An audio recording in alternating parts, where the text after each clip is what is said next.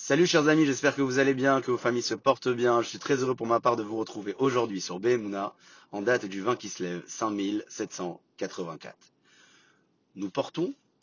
le titre de Ham Israël, peuple d'Israël, depuis l'instant même où Akadosh Baruch a confirmé à Yaakov Avinu, à l'issue du combat qu'il mena contre le Malach, ce statut de Israël en complément au titre que Yaakov Avinu portait précédemment. Selon le Hatam Sofer et bien d'autres commentateurs, l'ange de Esav a souhaité écarter le statut de Yaakov pour mettre en avant uniquement le mot Israël, le nom Israël, en laissant de côté la possibilité au peuple d'Israël, dans ces moments de faiblesse de Yaakov,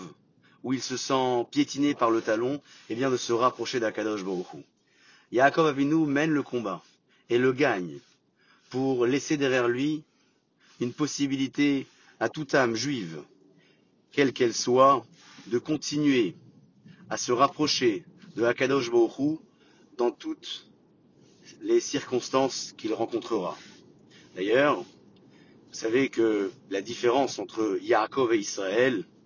est justement définie par le niveau que nous occuperons au fil de l'histoire. Je le disais précédemment que Yaakov rappelle le talon, il rappelle les moments où le peuple d'Israël se sent piétiné et en difficulté. Il rappelle les moments de faiblesse que nous pouvons traverser. Israël, quant à lui, fait référence à ces moments où le peuple se sent le prince de Hakadosh Borou. Et d'ailleurs, dans le mot Israël, vous retrouverez la notion du sar, prince, et ensuite Aleph Lamed qui fait référence à Dieu. Yaakov Avinu gagne ce combat.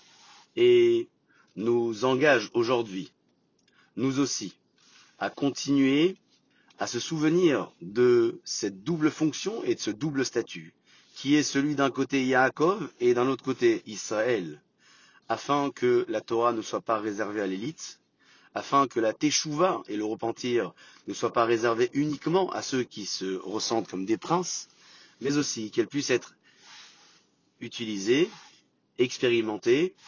par celles et ceux qui ressentent parfois occuper le statut de Yaakov en moment de faiblesse et non pas le statut de Israël. C'est un message fort